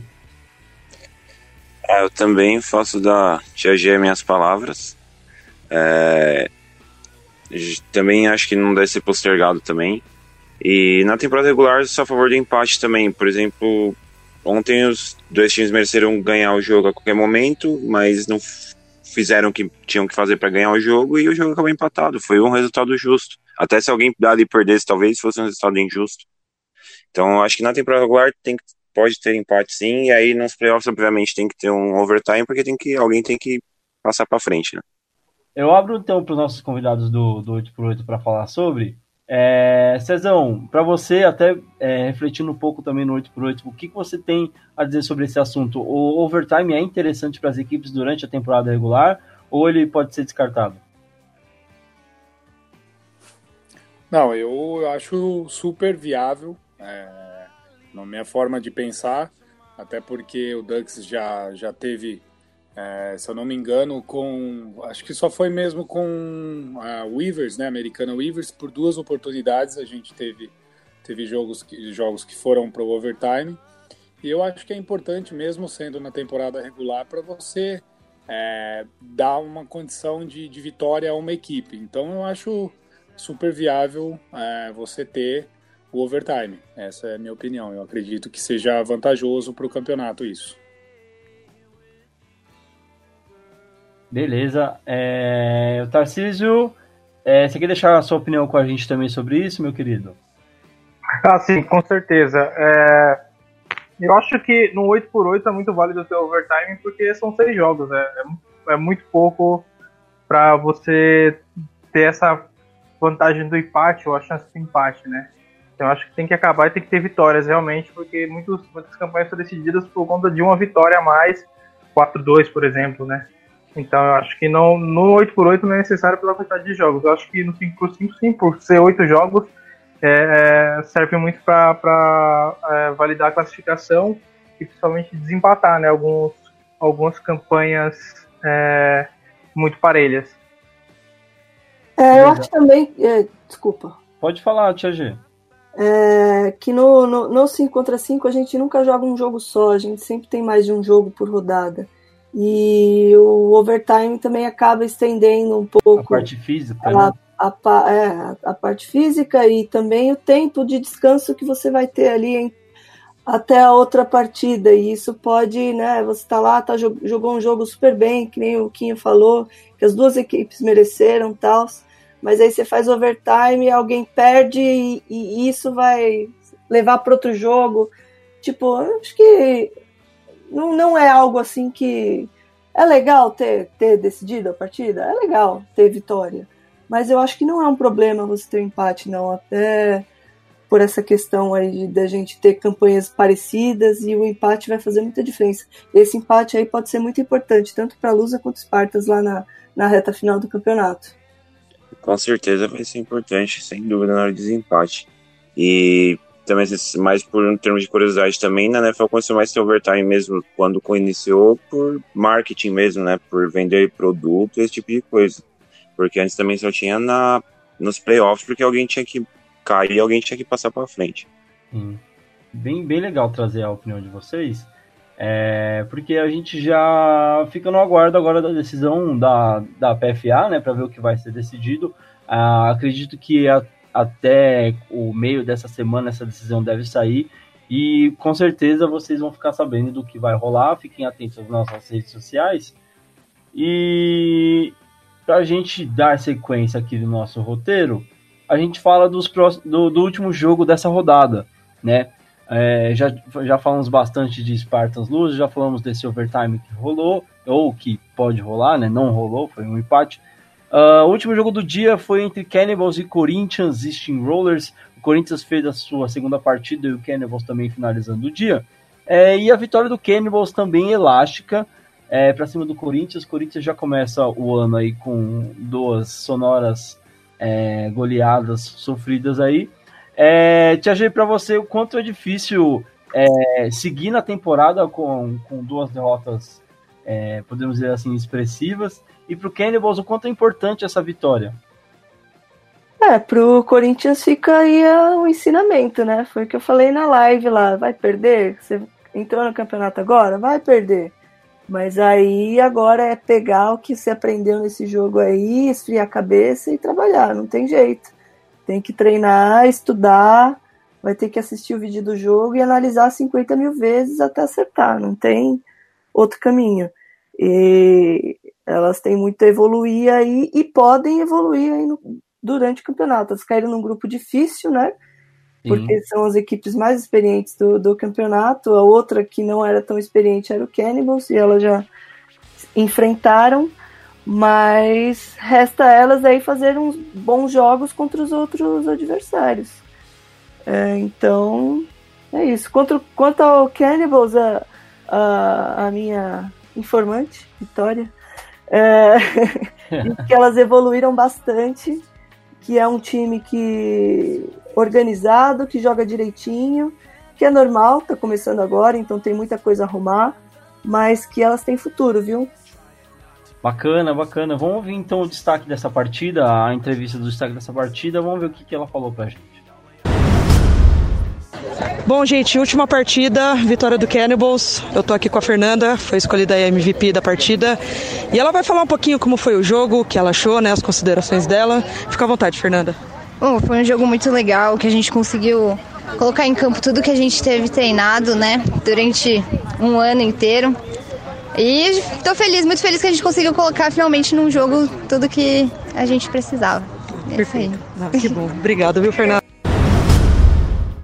Maravilha, agradecemos aí o comentário desta entrevista. A gente finaliza então a, rodada do feminino com os destaques dessa, de, dos próximos jogos das equipes do Metrópolis, né, que disputaram essa, essa primeira rodada. Então o Palmeiras vai enfrentar os seus confrontos interconferência contra as equipes do interior, enfrentar Vipers e Piedade na reedição do Sampa Ball, um jogo que promete ser muito emocionante. A Luz enfrenta os Team Rollers na sua próxima partida. O Spartans vai enfrentar os Team Rollers e o Gators FA. Steam Rollers vai enfrentar o Barretos e Vipers em, em confrontos interconferência. E o Cannibals vai enfrentar o, o, a equipe de Cajamar Hunters e também o Storm. Tia G, partidas que valem o destaque. Com certeza, Palmeiras e Rainus, né? Reedição da final. Vai ser jogão. E ai, foram muitos jogos, me perdi. Bom, a gente tem Palmeiras e Vipers e Piedade, né? Uh, Lusa e Steamrollers. O Spartans enfrenta o Steamrollers e o Gators FA. O Steamrollers pega o Barretos e o Vipers e o Cannibals pega o Hunters e o Storm. É, eu mantenho aí que vai ser. Fica propriedade Palmeiras. Fica propriedade mesmo. Palmeiras, é. E talvez ali também os jogos do Vipers. Tô curiosa também para ver a evolução Como esse delas. time do. Vipers vai sair nessa temporada. Eu acho que todo Sim, mundo né? que acompanha um pouco mais esse time tá curioso para ver se elas vão é, continuar evoluindo ou se é, a curva aí é, não vai continuar crescendo, né? A gente espera ver bons jogos aí. E eu passo agora para a rodada, é, para a parte de palpites das próximas rodadas. Chamo, como nesse final de semana as rodadas que vão acontecer são do 8x8, eu chamo de volta nossos dois amigos, Tarcísio e César, para a gente arrancar uns palpites aqui dos próximos jogos. É, começando pela rodada do, do Caipira, a gente tem é, Salto Dark Wolves e Barretos Bulls. Eu quero o palpite na lata, por favor. Tarcísio. É, Barretos Bulls. E o Cezão? Tô com o Tarcísio, Barretos Bulls. Beleza, e aí seguindo o jogo, Unicamp, Eucaliptos e Guarani Índias. Cezão? Cara, essa, essa é bem difícil, hein? Mas eu acho, eu vou, eu vou pelo campeão da divisão ainda, vou no Guarani. Já que o Tarcísio pulou o Cezão, então vai, Cezão, vai de novo. Cara, eu, ele, na verdade, ele já me antecipou. Eu também acredito aí no, no, no Indians. Beleza, a Unicamp aí vai ter que provar seu valor nesta rodada. E fechando o dia, o clássico entre Iguaçu Snakes e São Carlos Bulldogs. Vai, Tarcísio, quem leva essa? Não, nessa eu vou, vou deixar o Cezão falar primeiro aí, porque Vai, Cezão, fala então. Vamos lá. Eu acho que dá São Carlos. E o Tarcísio? Ah, essa vai ficar bem igual, São Carlos também. Ó, vocês estão apostando muito igual nisso aí, hein? A gente. Vamos ver o que vai acontecer nessas próximas rodadas aí. Eu vou dar os meus palpites também, aproveitando já. É, Barretos Bulls leva a primeira. Eu vou apostar na Unicamp. Eu acho que a Unicamp é, vai fazer um bom jogo contra o Indians. E no último jogo eu acho que dá, da Bulldogs. Quero ver o. a- eu acredito, que- queria muito ver a equipe de Iguaçu evoluindo nessa rodada. Torço para a evolução da equipe, mas eu acho que nesse primeiro jogo dá São Carlos. Ah, e pra gente finalizar então os palpites para a rodada do Metro, Metrópolis, né? A gente tem o primeiro jogo entre Floripa Double Dragons e Crimson Fox. Quem leva, Tarcísio? Cara, dois estreantes, mas eu vou apostar em quem já jogou uma competição é, de nível já, então vou no Crimson Fox. E o Cezão? É, eu não Tá em tenho. um território inimigo aí, né? é, exatamente. Eu, eu não, não, não tenho um conhecimento total das equipes, é, mas acredito que por ser as duas estreantes, é, vai ser um bom jogo. Mas eu acredito aí nessa, nessa equipe de, do Floripa. Olha aí, primeiro palpite para Floripa. Ah, Marginals e o FBC, Tarcísio, quem leva? Ah, acho que eu vou, vou na divisão, vou com o Marginals nessa daí. Marginals leva melhor. E o César? Eu também acredito no Marginals. Broken Stones e Caracas Strong Bears. Bro- Broken Stones indo pra, vindo para sua segunda partida e o Caracas fazendo estreia. Tarcísio. Eu vou apostar na subida do Caracas, acho que eles vencem essa partida. E o César? Oi, estão me ouvindo? Tô, pode falar. Oi. O meu também, o meu vai pro, pro Caracas. É, Caracas é, terminou a temporada muito bem. Vamos ver como ele se sai agora no primeiro jogo da temporada. Finalizando o dia, a gente tem novamente Floripa Double Dragons jogando contra Mogi Desbravadores, que fará a sua segunda partida também, é, vindo de derrota contra o Mackenzie. Quem que leva, César? É, aí eu já inverto meu, meu, meu voto, eu acredito que Mogi. E o Tarcísio? É, eu, eu espero que o Mogi não, não me decepcione, né? Mas eu acredito que a experiência vai, vai prevalecer nessa, então é Mogi. Beleza, os meus palpites ficam por Crimson Fox. É, Eu vou apostar no Marginals também. Não sei como vem a equipe do FBC para esse ano, mas o Marginals eu sei que tem uma estrutura bacana. Eu vou apostar no Broken Stones contra o Caracas, mesmo sabendo que o Caracas teve uma- um final de temporada muito bom. Aposto no Broken Stones. E eu deixo o meu palpite do último jogo para Floripa. Eu acho que eles vão querer fazer um, um ótimo jogo antes de voltar para Florianópolis e vão vencer essa partida contra a Mogi.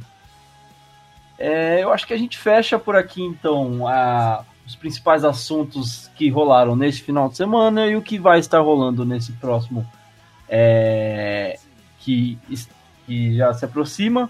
Ah, eu vou então agradecer a presença de todos que participaram aqui com a gente, deixando espaço aberto para vocês fazerem seus comentários, suas considerações finais. Tarcísio, em primeiro lugar, você, meu querido, está sempre tá comigo aqui desde o começo. Eu agradeço de verdade a sua participação. É, muito obrigado, cara. É, de novo, muito bom falar de flag. Eu espero continuar falando de flag. Espero que todo mundo continue é, empolgado e acompanhe esse podcast e acompanhe tudo sobre o campeonato, que é sensacional. E obrigado a todo mundo que participou também aí, convidados. E é isso aí. É, a casa tá ficando cheia aqui, hein, Tarcísio? Cezão, eu te agradeço por ter aceitado o nosso palpite. E boa sorte no campeonato aí, cara. Obrigado, Weber. É, eu agradeço o convite aí, participar hoje. É, o Ducks vai vai fazer de tudo aí para estar tá, é, se encaminhando aí aos playoffs e também desejar um bom campeonato aí no, no 8x8, 5x5 aí, que a PFA consiga crescer cada vez mais aí e também aqui o podcast ele evolua aí, traga cada vez mais equipes aí. Valeu, muito obrigado. Assim esperamos. Tia G, muito obrigado pela sua primeira participação, primeira de muitas, se Deus quiser. É, agradeço de verdade por ter topado. Antes de dizer tchau, eu só Pode queria. Pode fazer dar... seus merchan aí também. Não, eu, eu queria dar crédito para atleta do Barretos Bulls, que é. Eu não sabia o nome dela, consegui agora. É a Laura. A Laura, ela tá em quarta lá no ranking de eficiência. Ela tem dois extra points, duas recepções para touchdown, três interceptações e três touchdowns. Vulgo jogou de tudo, né? Pois é. Então, ó, Laura Eren Aparecida Aguilera Araújo. Fiquem de olho, né, no Barretos Bulls. É, e muito obrigada aí, Eber, pelo convite mais uma vez. É, vai ser um prazer aqui participar é, com vocês aí, falar de flag, falar do 8 contra 8, falar de 5 contra 5. Infelizmente não tenho mais, é, não consigo acompanhar tanto, Inclusive, eu estou em busca de um, de um correspondente para falar de 8 contra 8 lá no Flag Football Brasil. Então fica a dica aí, me procurem. E é isso. Obrigada aí, boa sorte a todos. E até semana que vem. Falou. Seguindo o bonde, eu agradeço, Wendy, a sua presença. Boa sorte para o Spartas no campeonato. Uma ótima temporada para vocês. Gente, eu agradeço muito o convite. É, obrigada, Eber. Obrigada aos outros convidados também. É, Quinho, G, Tarcísio, César. É, muito, muito, muito legal mesmo essa iniciativa do Flagcast. Achei muito legal. Desejo muito sucesso para vocês. Boa temporada para todas as outras equipes também. E eu espero voltar mais vezes. Muito obrigada, gente. Esperamos ter você de novo aqui com a gente também, Wendy. E Eric Vulguquinho, é, eu agradeço demais a sua participação. Deixo aqui um grande abraço para você, querido amigo. E de novo, agradeço a participação, cara. Boa sorte para Portuguesa na temporada, boa sorte para Portuguesa Academy na temporada também. E é isso aí. Bom, primeiramente, muito obrigado pelo convite de participar. É muito bom falar sobre flags, se deixar, eu falo 24 horas por dia sobre. E foi um prazer aí. Também agradecer a todo mundo que participou aí: Tarcísio, César, Wendy, Tia G.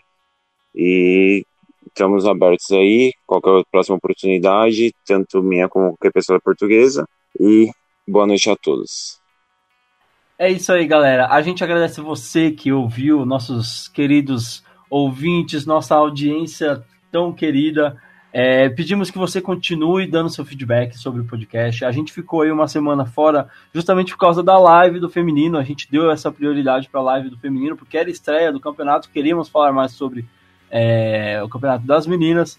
Mas agora o podcast, o Flagcast, volta com tudo e a gente não para, tá? Na próxima segunda-feira a gente já tem a nova gravação e sempre quarta-feira, no horário do almoço ali, para você poder escutar enquanto está comendo, fazendo aquele, aquela pausa do almoço, poder tirar o seu horário de almoço para poder escutar o querido Flag Cash. Agradeço demais a presença de vocês, todo mundo que participou com a gente hoje.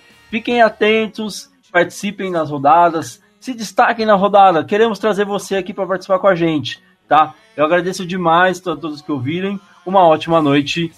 E é isso aí. Tchau!